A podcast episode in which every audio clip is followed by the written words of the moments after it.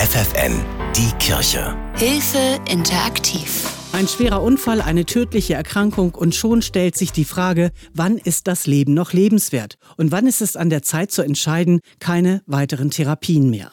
Die Patientenverfügung, unser Thema jetzt. Ich bin Angela Behrens. Hallo. Gesund mitten im Leben stehen und schon über den Tod nachdenken, genau das macht Petra Müller aus Holzminden. Wenn ihr Leben auf der Kippe steht, will sie selbst darüber bestimmen, welche lebenserhaltenden Maßnahmen bei ihr wann ergriffen werden sollen. In ihrer Familie hat sie erlebt, wie schnell es anders kommen kann. In erster Linie geht es um meine Tante, die mit 89 in die Psychiatrie eingewiesen wurde, weil sie dement wurde und keine Patientenverfügung hatte. Das war für mich der Auslöser, auf jeden Fall so weit vorzusorgen, dass mir das nicht passiert. Jahrelang im Pflegebett zu liegen, vielleicht noch nicht mal mehr bei Bewusstsein, das ist für sie eine Horrorvorstellung. So wie ich äh, ein Pflegefall werde, möchte ich nicht mehr leben. Für mich ist das nicht würdig. Doch wie können Ärzte das wissen, wenn Petra zum Beispiel nach einem Unfall im Wachkoma liegt? Genau für solche Situationen hat sie eine sogenannte Patientenverfügung abgeschlossen. Die Ärztin Cornelia Günther Endebrock hat sie dafür beim ambulanten Palliativ- und Hospizdienst der Diakonie in Hannover beraten. Die Beratung ist kostenlos und auch die Patientenverfügung muss man nicht vom Notar beglaubigen lassen. Die Patientenverfügung gilt wenn man das Datum und die persönliche Unterschrift da leistet. Das gleiche gilt für die Vorsorgevollmacht. Man braucht also keinen Notar, der das beglaubigt. Ohne diese Verfügung entscheiden im Ernstfall ausschließlich die Ärzte, wie lange beatmet oder weiter behandelt wird. Wenn keine Patientenverfügung ist, dann wird natürlich weiter therapiert, weil ein Wachkoma an sich keine Berechtigung hat, dass Maschinen abgestellt werden. Und es ist auch so, dass der Ehepartner nicht entscheiden darf. Das dachte man auch immer. Also, dass dann man sagt, ja, meine Frau hat das immer gesagt und möchte das machen.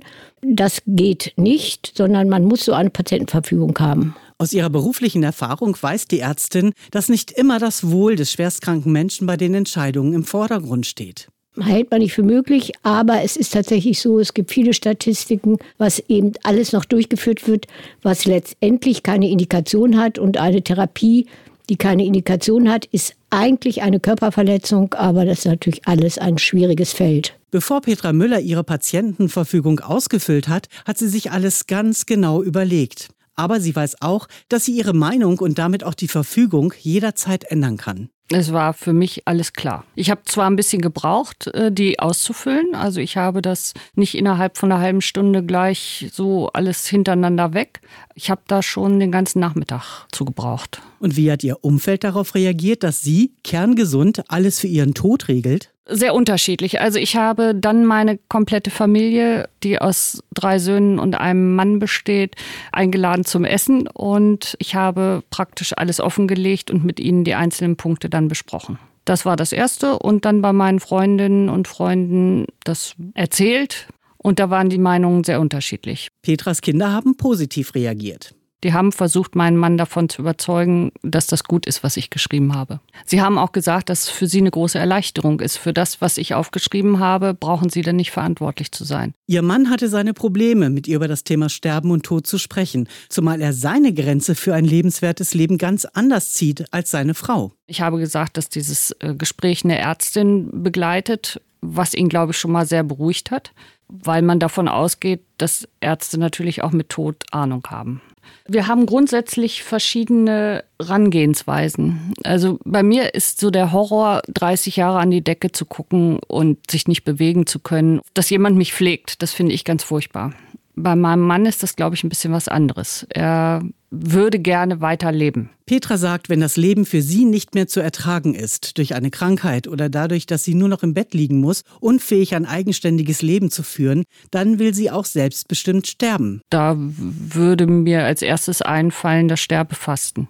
Und ich glaube, das ist schwierig für jeden umzugehen. Also die Maßnahme findet er, glaube ich, nicht so einfach.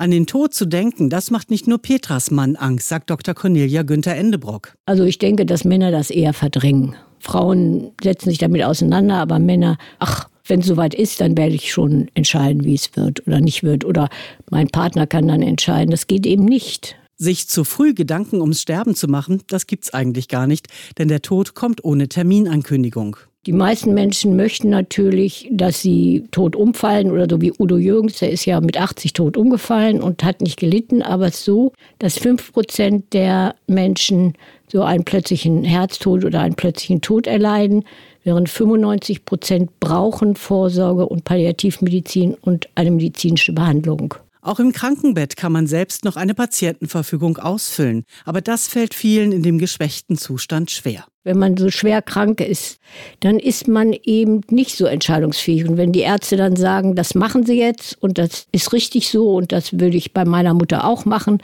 dann ist es schwierig dagegen zu sagen, nein, das möchte ich nicht. Patientenverfügung und Vorsorgevollmacht, warum die Sinn machen und worauf beim Ausfüllen der Formulare geachtet werden muss, darüber klärt der ambulante Palliativ- und Hospizdienst der Diakonie in Hannover auf und auch alle anderen Dienste in Niedersachsen.